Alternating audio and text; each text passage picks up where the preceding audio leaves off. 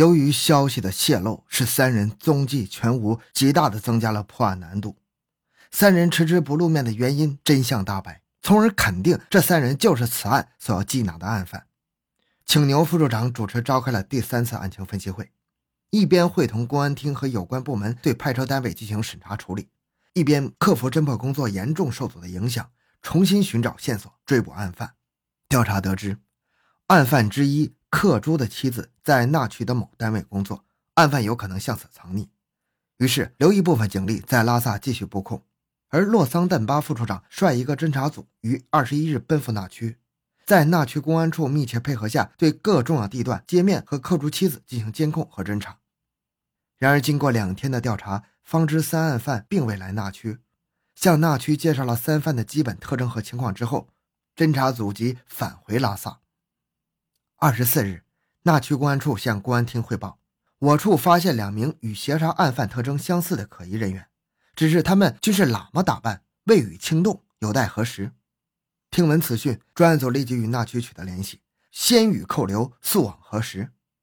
随即，专案组一行二赴那区，经与发现两犯的人进行核实，认定这两个可疑人物正是乔装打扮的案犯加布和克珠。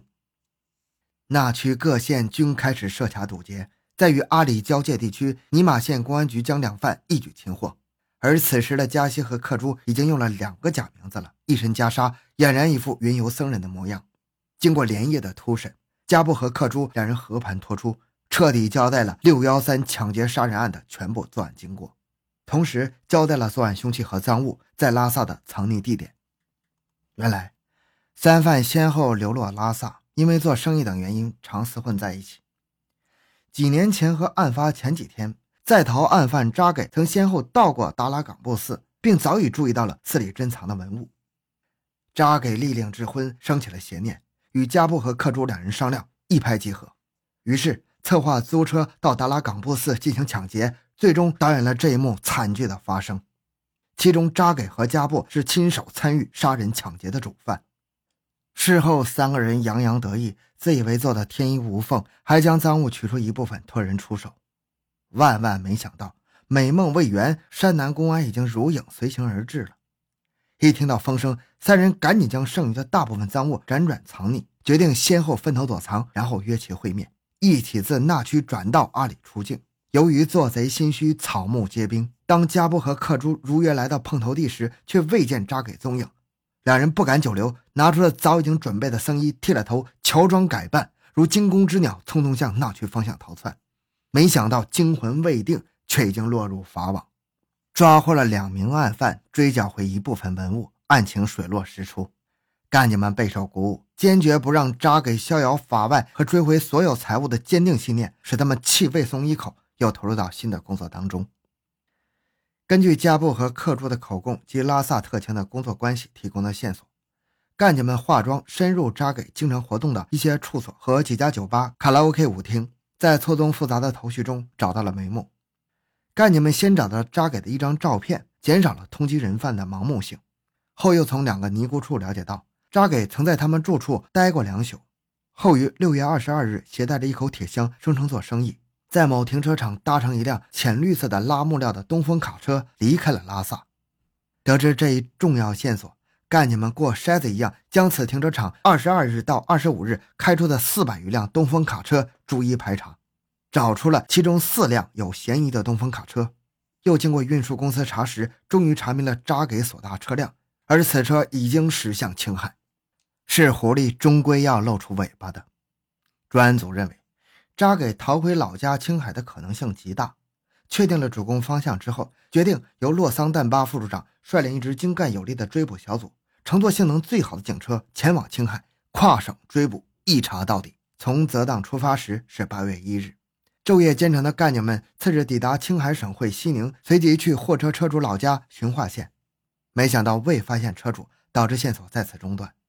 青海省地域辽阔，人烟稠密。茫茫人海，找到扎给谈何容易啊！即使大海捞针，也要找到狡猾的案犯。干警们在西宁查遍了西宁的大大小小旅馆和各州驻西宁的办事处，终于在玉树州的办事处登记本上发现了以扎西格列名字住宿的字样。细心的干警们没有放过丝毫的疑点。从名字和住宿时间分析，此人有重大嫌疑。干警们再次驱车奔赴玉树州，在州县各级公安机关的协助下，搜寻了所有案犯可能藏身的角落，仍然未见其踪影。最终，在囊谦县公安局查到了扎给的身份证，证实了其真名就是扎西格列。根据身份证地址，在扎西格列家中了解到，扎西格列已经四年没有回家了。只是不久前托人捎信说，现在在西宁做生意，过段时间要回家一趟。另外有人反映，此人离家出走前原来是个喇嘛，现在已经衣冠楚楚，恐连当地人都难以辨认了。到此为止，专案组除了知道扎西格列，也就是扎给和可能仍在西宁一带活动之外，其余一无所知。为了抓住这条漏网的大鱼，专案组决定将网撒大。奔兰州，赴西宁，回青海，下县入乡，马不停蹄的昼夜奔波。但是扎西格列依然如泥牛入海，毫无音讯。干警们脚上的血泡破了一层又一层，脸颊深深的凹陷了下去，眼窝里布满了血丝。十九天的忙碌换来的只是无功而返。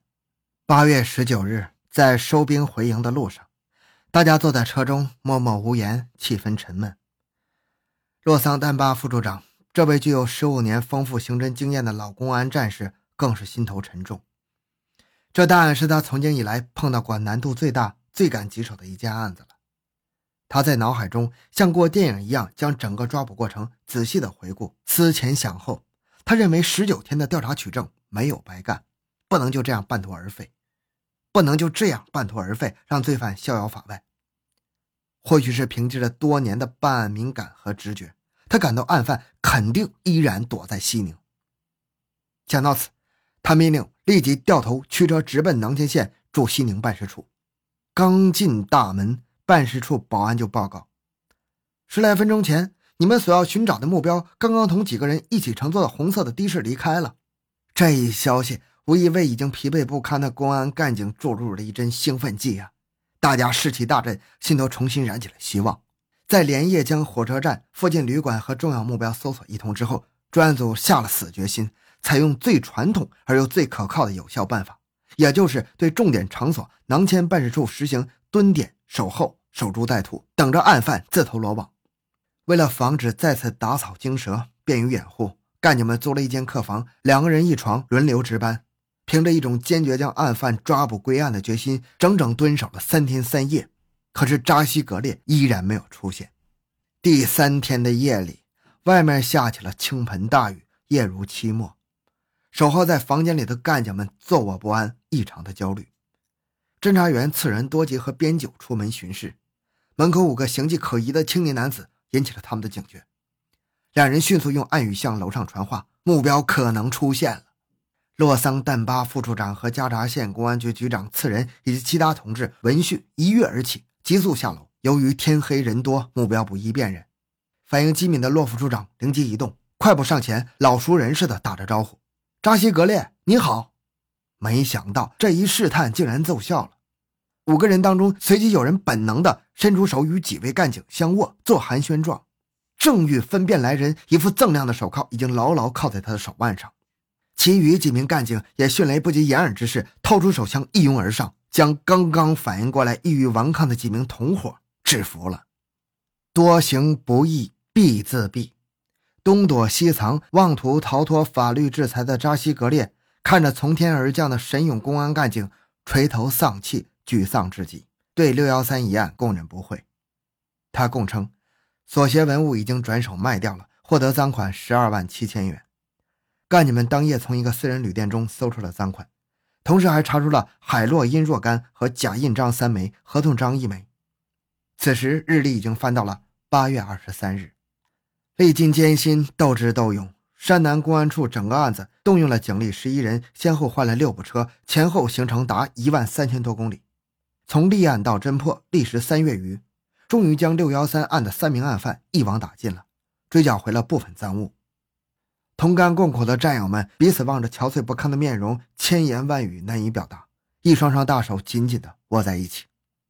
事后，三个人都被判处了死刑，剥夺政治权利终身，部分赃物至今没有被追回。好，这个案子就讲到这里。小东的个人微信号六五七六二六六，感谢您的收听，咱们下期再见。